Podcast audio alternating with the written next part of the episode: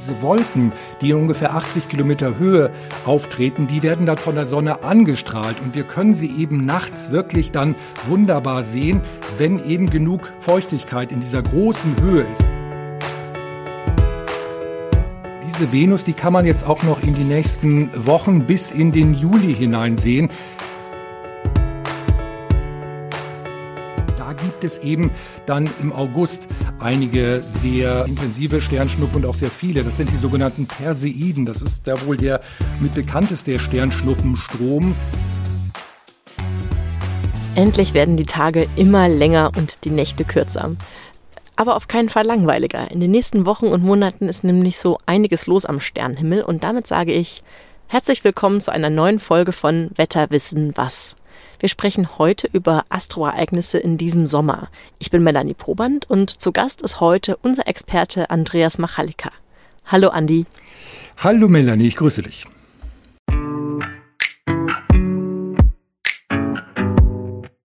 Supermonde, Sternschnuppen, Sonnenfinsternis oder leuchtende Planeten. Welches astronomische Ereignis ist denn eigentlich so dein persönlicher Favorit? Das größte Astroereignis ist natürlich schon eine Sonnenfinsternis. Also wenn sich der Mond direkt vor die Sonne schiebt, das ist am beeindruckendsten. Aber das werden wir in diesem Sommer nicht erleben. Eine richtig bedeutende Sonnenfinsternis bekommen wir erst wieder in drei Jahren im Sommer 2026 zu sehen.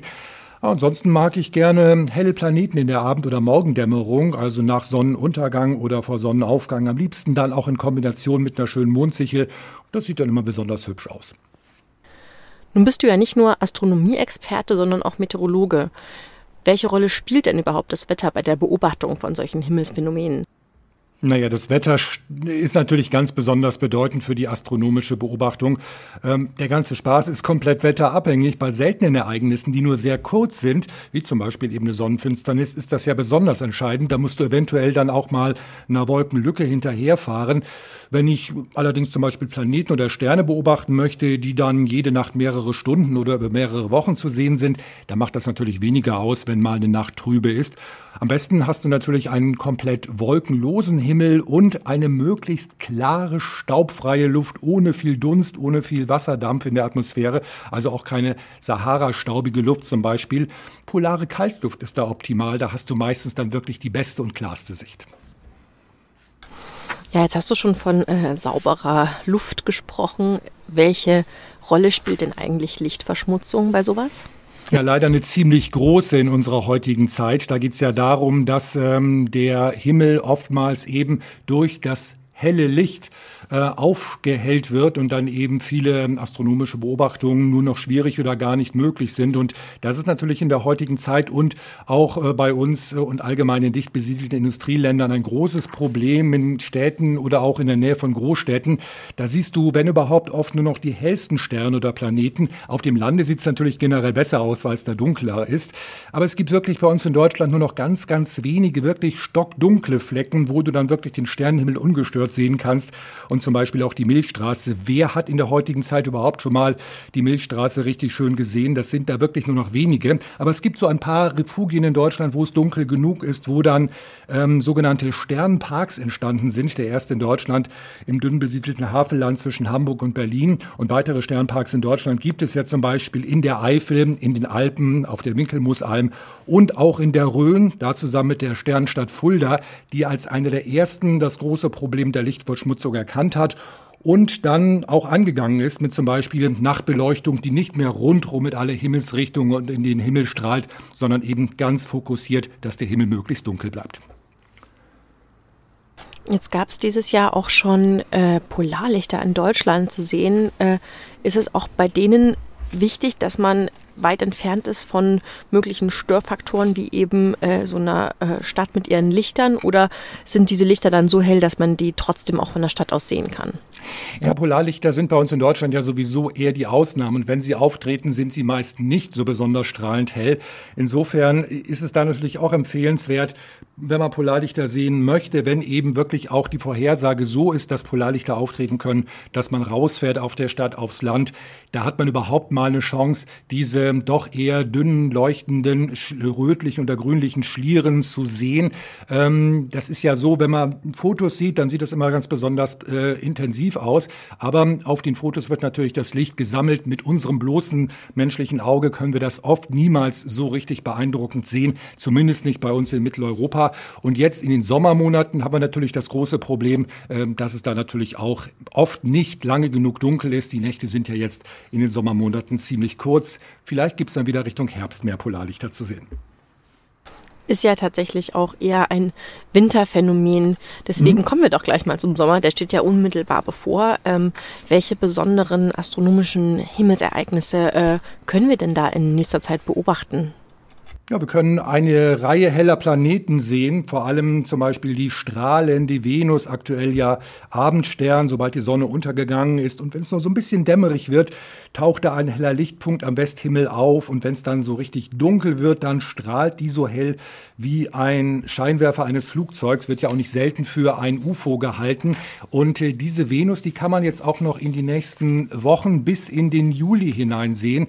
Dann wird die Sichtbarkeitsbedingung, das Zeit Zeitfenster so langsam kleiner. Dafür taucht dann am Morgenhimmel der große äh, Planet Jupiter auf, der seine beste Zeit dann im Spätherbst hat. Und dann haben wir noch den Saturn, der wird auch in den Sommermonaten, gerade im Spätsommer, schön zu sehen sein. Und wenn man da so ein kleines Teleskop hat, kann man auch eben diesen Ring um den Saturn sehen. Das ist ja das Charakteristikum dieses äh, Planeten. Und äh, das können wir eben jetzt in den Sommernächten eben wunderbar beobachten. Und es gibt auch einige schöne Konstellationen. Ich habe es ja eingangs gesagt, wenn so ein bisschen da auch der Mond in der Nähe ist, so eines hellen Planeten, zum Beispiel bei der Venus am Abend des 23. Mai oder auch am Abend des 21. Juni, dann wird das Ganze sozusagen optisch noch ein bisschen aufgewertet. Wenn du da sagst, optisch aufgewertet, äh, also wie kann ich mir das Ganze vorstellen? Ja, der Mond steht dann in der Nähe einzelner Planeten. Das kommt eben alle vier Wochen vor, weil er ja in vier Wochen einmal um die Erde rumläuft und dann eben so die einzelnen Stationen abklappert, die einzelnen Planeten. Und äh, wie gesagt, bei der Venus ist es eben zum Beispiel am 23. Mai der Fall. Und äh, kommt natürlich auch dann zum Beispiel in die Nähe von den Planeten Jupiter und äh, Saturn, dann eben auch alle vier Wochen eben zu gewissen Zeiten. Und das macht das Ganze eben besonders interessant, solche Planeten-Mond-Konstellationen. Und das kann auch manchmal so eine richtig enge Begegnung sein, wo sich der Planet und auch der Mond relativ, zumindest optisch von uns aus gesehen, relativ nah einander befinden. So, also mein persönliches Lieblingsthema beim Abendhimmel sind ja die Sternschnuppen. Mhm. Was können wir denn da in diesen Sommermonaten erwarten? Ja, da gibt's ja immer diese klassischen Sternschnuppenströme und davon gibt's ja einige ganz bekannte und einige weniger bekannte. Jetzt zum Beispiel im Mai bis in den Juni hinein, da gibt's noch die Eta-Aquariden, die sind weniger bekannt, aber da kann man eben auch mal die ein oder andere Sternschnuppe über den Himmel flitzen sehen. Allgemein ist es ja so, jetzt äh, in den Sommermonaten sind ja viele dann auch draußen unterwegs und ähm, können dann öfter mal so eine Sternschnuppe sehen. Und dann kommt eben der August und da gibt's dann besonders viele. So, äh, was könntest du uns denn ähm, per se so über Sternschnuppen erklären? Also äh, wie genau kommt das denn überhaupt zustande? Das sind so kleine Krümel, kleine Teilchen, die im Weltraum unterwegs sind und dann ähm, auf die Erdatmosphäre treffen und in der Erdatmosphäre verglühen. Und zu bestimmten Zeiten im Jahr ist eben die Dichte dieser äh, kleinen Partikel im Weltraum besonders groß. Die Erde läuft ja einmal im Jahr um die Sonne und immer zu bestimmten Jahreszeiten, an bestimmten Daten ist eben dieses Staubfeld, diese Staubwolke besonders dicht, die von der Erde durchkreuzt wird. Und dann haben wir eben besonders viele Sternschnuppen. Und da gibt es eben dann, äh, wie gesagt, im August einige sehr ähm, intensive Sternschnuppen und auch sehr viele. Das sind die sogenannten Perseiden. Das ist da wohl der mit bekannteste Sternschnuppenstrom, ähm, ist dafür verantwortlich, dass der August ja auch allgemein als Sternschnuppenmonat gilt. Die Erde kreuzt dabei die Staubbahn des Kometen Swift-Tuttle in der Nacht vom 12. auf den 13. August. Und da ist es eben besonders interessant, so nach Mitternacht am frühen Morgen, kurz bevor es hell wird, zwischen zwei und vier, da mal zu gucken, denn da haben wir wirklich die besten äh, Chancen, viele Sternschnuppen zu sehen. Das ist immerhin dieses Jahr besonders günstig. Es stört kein Mondlicht. Wir haben Neujahr Mitte August und die Nacht des Perseiden Maximums ist eine Nacht vom Samstag auf den Sonntag. Also ideal, gemütlich auf der Decke zu liegen oder im Liegestuhl und Sternschnuppen zu sehen in einer dann hoffentlich lauen, klaren Sommernacht. Das wäre auf jeden Fall sehr schön. Ja, super günstige Bedingungen. Toll, dass man das auch schon so lange im Voraus vorhersagen kann. Mhm. Äh, Im Internet liest man auch immer wieder mal von dem äh, Phänomen der leuchtenden Nachtwolken. Äh, was hat es denn damit auf sich, beziehungsweise wie können wir denn das beobachten? Ja, leuchtende Nachtwolken sind in den letzten Jahren und Jahrzehnten immer häufiger zu sehen gewesen. Äh, das sind so äh, dünne, filigrale, äh, filigrale, helle, silbrige Wolken, die am Nachthimmel, oft am Nordhimmel zu sehen sind, in den Stunden kurz vor Mitternacht und dann auch noch mal am frühen Morgen. Es ist so, dass es dann bei uns schon dunkel genug ist. Die Sonne muss etwa mindestens 6 Grad, aber nicht mehr als 16 Grad unter dem Horizont stehen. Dann ist es bei uns unten dunkel genug genug, aber diese Wolken, die in ungefähr 80 Kilometer Höhe auftreten, die werden dann von der Sonne angestrahlt und wir können sie eben nachts wirklich dann wunderbar sehen, wenn eben genug Feuchtigkeit in dieser großen Höhe ist. Das ist wirklich eine ähm, Höhe, wo nur, wirklich nur noch sehr, sehr wenig Feuchtigkeit herrscht, sind eben ganz wenige Eiskristalle und die kann man dann eben von der Sonne angestrahlt sehen. Die normalen Wolken, die wir kennen vom Wetter her, die sind ja in der Regel zwischen zwei und rund 12, 13 Kilometer hoch, aber diese Wolken, die sind noch wesentlich höher. Da gibt es nur ganz wenig Wasserdampf. Deswegen muss es ganz, ganz kalt sein. Du musst so mindestens minus 120, minus 130 Grad haben, dass sich eventuell, dass sich überhaupt Eis bildet. Und äh, dass es in den letzten Jahren und Jahrzehnten dort mehr geworden ist, hängt möglicherweise auch mit dem Klimawandel zusammen, also eventuell mehr Methan, dadurch mehr Wasserdampf in diesen Höhen, möglicherweise auch Wasserdampf von Raketenstarts und Kondensationskerne, die möglicherweise dann auch von äh, Meteoren kommen, also aus dem Weltall, ähm, da wo sich eben die Wassertröpfchen anlagern können. Und ähm, man hat das das erste Mal beobachtet, übrigens erst 1885, kurz nach dem Ausbruch des Vulkans Krakatau. Da hat man dann diese leuchtenden Nachtwolken zwei Jahre später gesehen. Aber wie gesagt, sie werden in diesen ähm, Jahren und Jahrzehnten bei uns immer häufiger und möglicherweise auch in diesem Jahr wieder wunderschön am Nachthimmel zu sehen sein. Zeit etwa so eineinhalb bis zwei Stunden nach dem Sonnenuntergang und dann auch mal wieder eineinhalb bis zwei Stunden vor dem Sonnenaufgang, also morgens etwa zwischen halb drei und vier Uhr. Da kann man die die auch oft sehen. Also ich bin jetzt äh, Beobachtungsanfänger sozusagen. Woran erkenne ich denn, ob jetzt einfach die Wolken ein bisschen dramatisch vom Mondlicht angeleuchtet werden mhm. oder ob das jetzt an diesen Eiskristallen liegt? Ja, das ist gar nicht so einfach. Also da tun sich auch viele schwer, die das ähm, regelmäßig beobachten, denn die kann man ja auch sehr leicht mit äh, den äh, dünnen Zirren verwechseln. Die sind ja auch oft so dünn und filigran am Himmel zu sehen. Äh, und oftmals gerade in der Abenddämmerung ähm, meint man, solche leuchtenden Nachtwolken zu beobachten, aber dann hat man wirklich nur Zirren vor sich. Ja, es muss eben wirklich schon dunkel genug sein. Also wenn du kurz nach Sonnenuntergang solche Wolken siehst, sind es definitiv noch keine leuchtenden Nachtwolken. Also du brauchst da mindestens schon mal ähm, diese, dieses Zeitfenster, anderthalb Stunden nach Sonnenuntergang. Und wenn du dann noch diese Wolken sehen kannst, du helle leuchtende Wolken, am besten so am Nordhorizont, dann spricht das dafür, dass du leuchtende Nachtwolken siehst. Also da in den sommerlichen Nächten, wenn es äh, draußen hm, klar ist und auch schön angenehm warm, dann am besten mal äh, da beobachten und vielleicht kannst du da ja auch da mal was sehen. Welche anderen interessanten Himmelsphänomene könnten wir denn noch im Auge behalten jetzt für diesen Sommer? Wir haben äh, zum Beispiel noch ähm, Vollmonde in diesem Sommer und zwar dann besonders im äh, August zwei sogenannte Supermonde.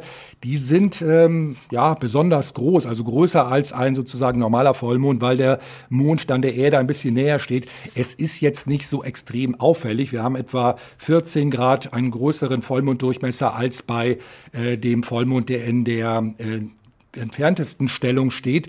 Ähm, aber er ist immerhin 30 Prozent heller und wir haben gerade im Sommer äh, die Gegebenheit, dass diese Vollmonde relativ nah am Horizont stehen oder nur wenig über den Südhimmel laufen. Und gerade in Nähe des Horizonts erscheint uns ein Vollmond immer besonders groß. Das ist eine optische Täuschung aber eben in Verbindung mit diesen Supermonden Anfang und Ende August kann es eben dazu führen, dass es so besonders beeindruckend ist. Also das eben Anfang August und Ende August und wir haben zwei Vollmonde in einem Monat. Das ist auch was Besonderes. Du brauchst ja von Vollmond zu Vollmond etwa 29,5 Tage. Also du musst Anfang des Monats einen Vollmond haben, dann hast du doch die Chance, Ende des Monats einen zu haben. Und dieser zweite Vollmond im Monat, der nennt sich auch Blue Moon. Das kommt nicht so häufig vor, alle etwa knapp drei Jahre Jahre kriegt man eben zwei Vollmonde in einem Monat. Also Ende August haben wir sozusagen einen blauen Supervollmond. Gibt es auch unter all den Himmelsereignissen jetzt eins, wo du sagst, das ist irgendwie besonders krass dieses Jahr, das bleibt in Erinnerung?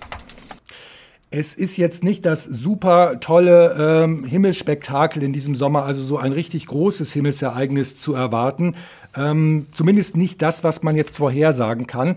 Es kann aber trotzdem immer natürlich was Besonderes passieren, was man jetzt nicht unbedingt auf dem Schirm hat, sei es eben unglaublich helle, intensive leuchtende Nachtwolken. Wir haben gerade darüber gesprochen. Vielleicht auch mal eine extrem hell leuchtende Sternschnuppe. Wenn da größere Teilchen mal in der Atmosphäre verglühen, gibt es da gerne mal eine helle Leuchterscheinung, die vielerorts für große Aufregung sorgt. Andererseits haben wir eben die zwei genannten Supervollmonde im August, ähm, die natürlich dann auch ganz besonders beeindruckend sind. Ja, und dann ähm, schauen wir mal, was uns dieses äh, Jahr und dieser Sommer dann noch so bringt an astronomischen Ereignissen. Wie gesagt, es kann da auch noch irgendwas passieren. Auch nochmal dann zum Ende des Sommers vielleicht nochmal ein besonders helles Polarlicht, was man jetzt von den Berechnungen her, was möglich ist, da nicht auf dem Schirm hat. Mm, welche Rolle spielen denn solche Himmelsphänomene überhaupt in verschiedenen Kulturen und Mythologien? Also gibt es da besondere äh, Geschichten oder Traditionen, die eben mit solchen Ereignissen verbunden sind, die du jetzt kennst? Na, es ist zum Beispiel die Sommersonnenwende, die ganz besonders wichtig natürlich ist. Schon in der Jungsteinzeit hat das schon eine Rolle gespielt. Da wurden ja schon die Sonnenwendfeiern gefeiert, weil es eben äh, ganz besonders wichtig war, den Sonnenstand zu kennen. Und man hat ja eben schon sehr früh festgestellt, äh, schon etwa vor 10.000, 11.000 Jahren, dass es eben zu dieser Jahreszeit diese sogenannte Sommersonnenwende gibt, dass sozusagen die Tage ab dem Zeitpunkt nicht mehr länger werden, sondern dann wieder kürzer werden und auch die Kultstätte Stonehenge in Südengland, die hat ja diesem Zweck gedient, das anzuzeigen. Später wurde das Ganze sozusagen dann auch noch ähm, christlich umgedeutet. Da wurden diese heidnischen Feiertage dann mehr christlich geprägt. Da gibt es ja jetzt auch das ähm, Johannesfest. Das findet ja auch kurz nach der Sommersonnenwende statt. Da gibt es ja auch die Johannesfeuer. Und insofern hat natürlich gerade dieser Termin, Sommersonnenwende, 21. Juni, eine ganz, ganz besondere Bedeutung. Schon seit langer Zeit in vielen Kulturen und heutzutage gerade noch in den nördlichen äh, Ländern, in Skandinavien zum Beispiel, wo natürlich da ähm, dieser Sonnenstand noch viel, viel wichtiger ist. Äh, da haben wir ja im Sommer die Mitsommernacht, da wird es ja gar nicht dunkel und dann eben im Winter überhaupt kein Licht. Insofern spielt das da noch eine viel größere Rolle. Äh, jetzt wird die Zeit schon wieder ein bisschen knapp. Ähm, hast du denn zum Abschluss äh, noch einen schönen Fun Fact für uns, äh, vielleicht was über den Nachthimmel oder das Universum im Allgemeinen, was viele vielleicht noch nicht mhm. wussten bisher? Ja, wir können mal über die Sonne sprechen. Das Licht von der Sonne zu uns braucht ja gerade mal gute acht Minuten oder sogar acht Minuten, aber das ist relativ wenig, wenn man es mit dem nächsten Fixstern vergleicht, der ähm, uns am nächsten ist. Da braucht das ganze Licht 4,3 Jahre, also acht Minuten im Gegensatz zu 4,3 Jahre. Da sieht man, wie groß das Universum ist. Und was vielleicht auch noch ganz interessant ist, mh, die Sonne steht der Erde unterschiedlich nah, mal zu bestimmten Zeiten relativ weit weg und mal besonders nah. Aber gerade im Sommer, jetzt Anfang Juli, da ist die Erde am weitesten von der Sonne weg, also etwa 152 Millionen Kilometer. Im Januar nur 147. Klingt ein bisschen kurios und widersprüchlich, äh, weil es gerade im Sommer ja, wenn die Sonne am weitesten weg ist, bei uns am wärmsten ist. Lässt sich aber erklären, denn nicht die Entfernung zur Sonne ist ausschlaggebend und entscheidend, sondern entscheidend ist der Neigungswinkel. Also die Sonne steht ja bei uns im Sommer besonders hoch, weil die Erde der, hm, die Nordhalbkugel der Erde der Sonne zugeneigt ist und sie strahlt im steileren Winkel. Es kommt pro Flächeneinheit mehr Energie an und damit wird es eben bei uns auf der Nordhalbkugel wärmer als im Winter, auch wenn dann die Sonne fünf Millionen Kilometer näher steht an der Erde als eben im Sommer. Das finde ich total faszinierend. Das wusste ich tatsächlich auch nicht. Äh, finde ich wirklich kurios, dass ja auch äh, in der Vorstellung irgendwie Kugeln sind und so, hätte ich jetzt gar nicht gedacht, dass der äh, Winkel da so eine große Rolle spielt.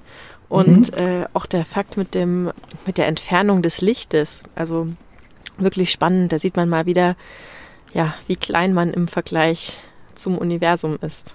Ja, absolut. Die Zahlen sind phänomenal, ne? Ja, ja. Das fand ich einen sehr schönen Abschluss. Vielen lieben Dank, Andi, für deine Zeit. Ja, sehr gerne. Einen schönen Sommer und bis bald. Genau. Schön, dass auch ihr wieder dabei wart. Äh, falls ihr es nicht schon ohnehin tut, auf Spotify und iTunes könnt ihr uns abonnieren. So verpasst ihr dann auch keine Folge mehr. Bis zum nächsten Mal mit neuen spannenden Themen rund um die Natur und das Wetter. Ciao.